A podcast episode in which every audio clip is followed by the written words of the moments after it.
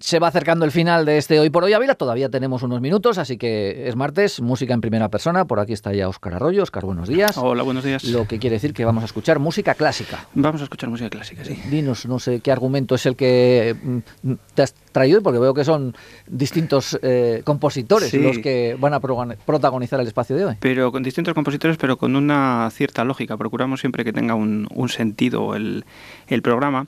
Hoy vamos a escuchar música, le podríamos poner un título a este programa, le podríamos llamar Chardas.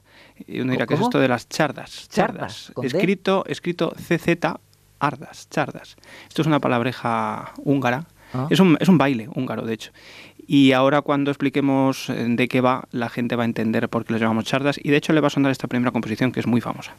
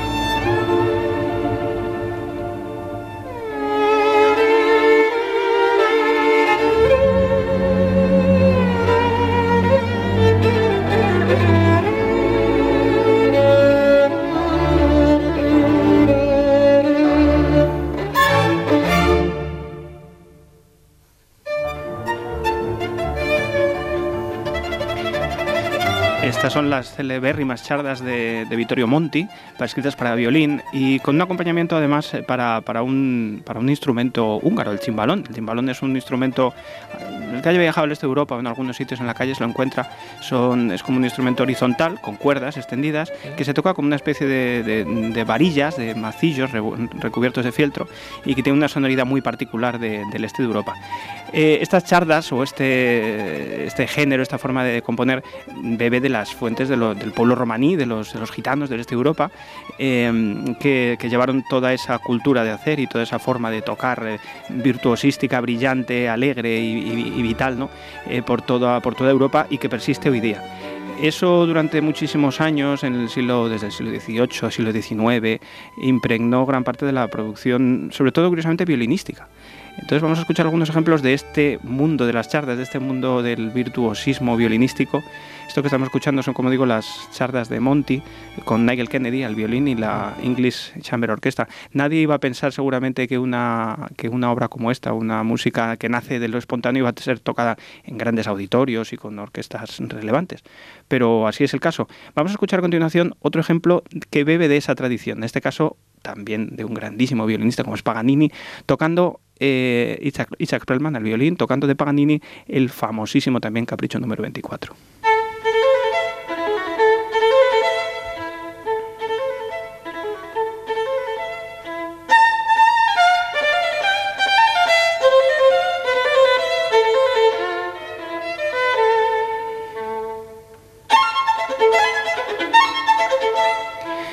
Estos caprichos de Paganini, bien conocidos por los violinistas, sobre todo por los violinistas buenos, porque es un tanto difícil tocar esto. eh, este es el último de ellos, muy famoso en la menor, además. Se hicieron multitud de arreglos, multitud de variaciones, de, de reinterpretaciones de esta obra eh, por parte de Brahms, de Rachmaninoff, muchos compositores lo utilizaron. Eh, esta música, como digo, es una música brillante, una música virtuosística para el violín, pero da muy buena cuenta de esa, de, de esa estética, de esa forma de componer virtuosística y de, esa, de ese acercamiento al violín que, que todavía hoy podemos escuchar en las salas de conciertos.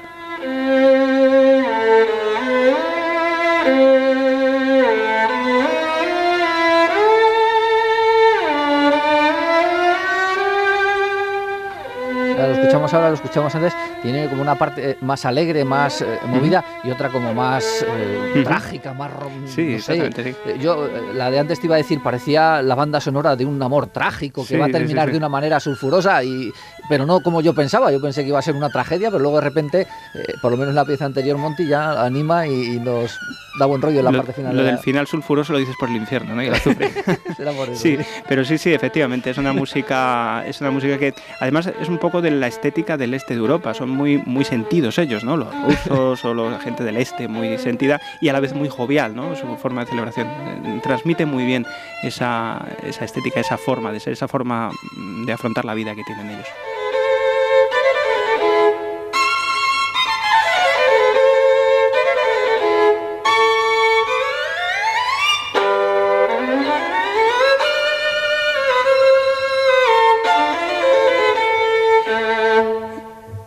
Y ahora vamos a pasar del, del, Paganini italiano, que hizo furor por, todo, por toda Europa, por todas partes donde iba tocando, y bueno, que, que realmente que, que, había hecho un pacto con el diablo para, eh, para tocar el violín así. Ahora vamos a escuchar al Paganini español, podríamos llamar. Eh, a Pablo Sarasate. Pablo Sarasate que también se impregnó lógicamente de este ambiente bohemio. Y de hecho tiene una pieza que tocan muchos violinistas titulada precisamente Aires Bohemios o Aires Gitanos, que los llaman del, del pues también de este sabemos que, que es un compositor navarro, nació en Pamplona, y, un gran virtuoso del violín. De hecho, vamos a escuchar su versión, él tocando en 1904. Es una grabación antiquísima de estas que apenas no, no se abría la radio, es que suena así, pero merece la pena escuchar cómo tocaba el violín Sarasate en 1904 sus propios aires bohemios.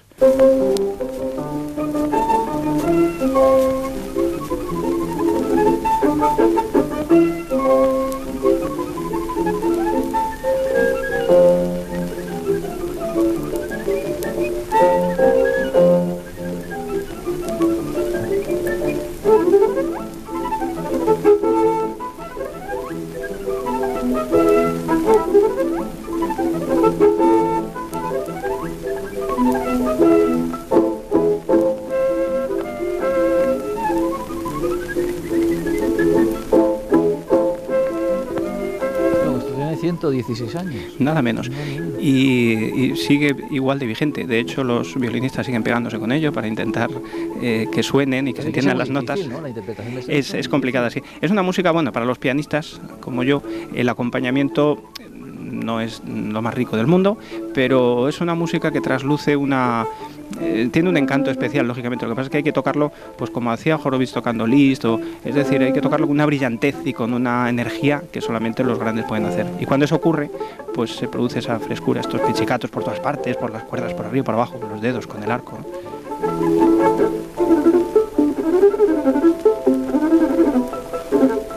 a veces forzando como aquí a que se toquen todas las notas en la misma cuerda, ¿no? Eh, eh, sin utilizar las cuatro, utilizando solo tres, utilizando solo dos.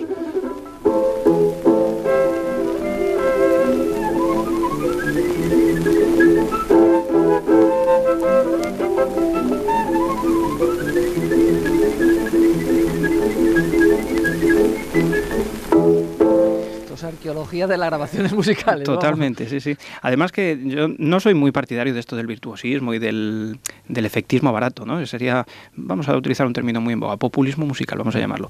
Pero realmente cuando está planteado de esa manera, como un divertimento, sin mayor trascendencia y con, bueno, sin, eh, cuando uno ya viene de vuelta, dicen que los pintores también, eh, antes, de, antes de hacer grandes obras, hacen grandes dibujos, ¿no? Cosas sencillas. Pues ese como mecanismo de aprendizaje, ¿no? Pues creo que es muy, muy interesante.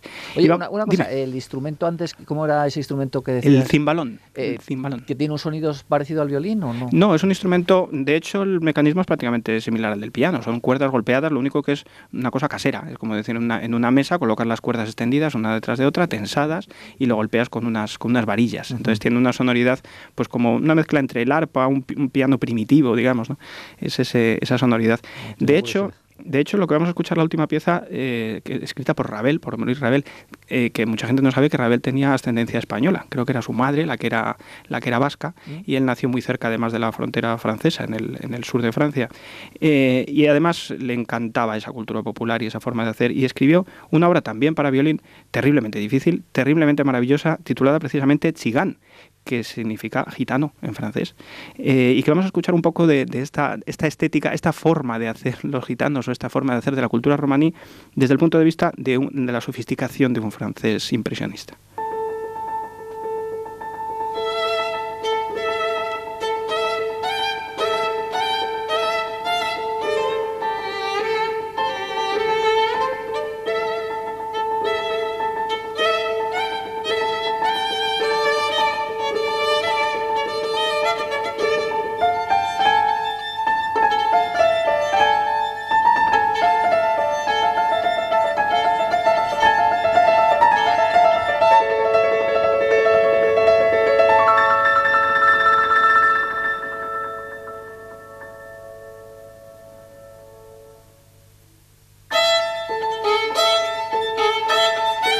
Que utiliza el violín eh, armónicos, es decir, notas no reales, digamos, notas en las que Pues apoyando... va como muy al extremo, ¿no? Sí, exactamente. Cuando, cuando el violinista pone el dedo, en vez de pisar la tecla, de, la tecla, la cuerda del todo, eh, pone solo el dedo en, en- en ella, acorta la longitud de la cuerda, pero sin llegar a modificar eh, la afinación.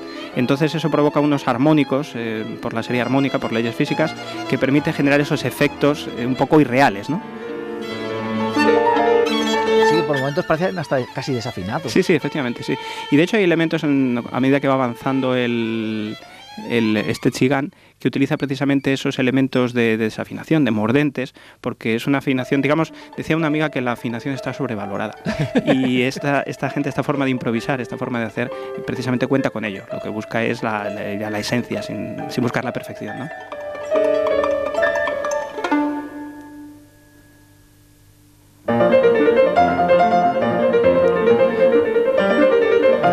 Escuchando a, a Gil Saham y Gerardo Pitts, una grabación que, que conozco desde hace muchísimos años, porque es la primera, cuando yo escuché esto de pequeñito y me enamoré de esta pieza, era la que, la que escuchaba.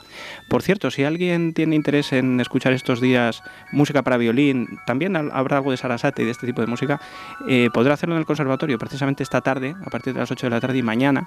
Hay dos audiciones de, en el auditorio del conservatorio abiertas al público de, de instrumentos de cuerda, de violines, eh, violas y de y chelos y contrabajos junto con la orquesta. Y aunque hay de todo, porque lógicamente hay alumnos eh, chavalitos y tal, pero algunos tocan muy bien, muy dignamente. Y creo que es una buena ocasión de conocer este tipo de repertorio que habrá algunos ejemplos entre hoy y mañana. Pues mira, una invitación. Recuerdo que Oscar es profesor allí en el conservatorio, profesor de piano en el conservatorio de música de aquí. de. Exactamente. Además, un servidor estará allí acompañando a los violinistas, o sea que quien quiera acompañarnos será un Ahí placer. te veremos también en el escenario. Pues con esa invitación, si te parece, nos quedamos. Ahí hacemos. Muy bien. Oscar, muchas gracias, hasta la próxima. Hasta luego.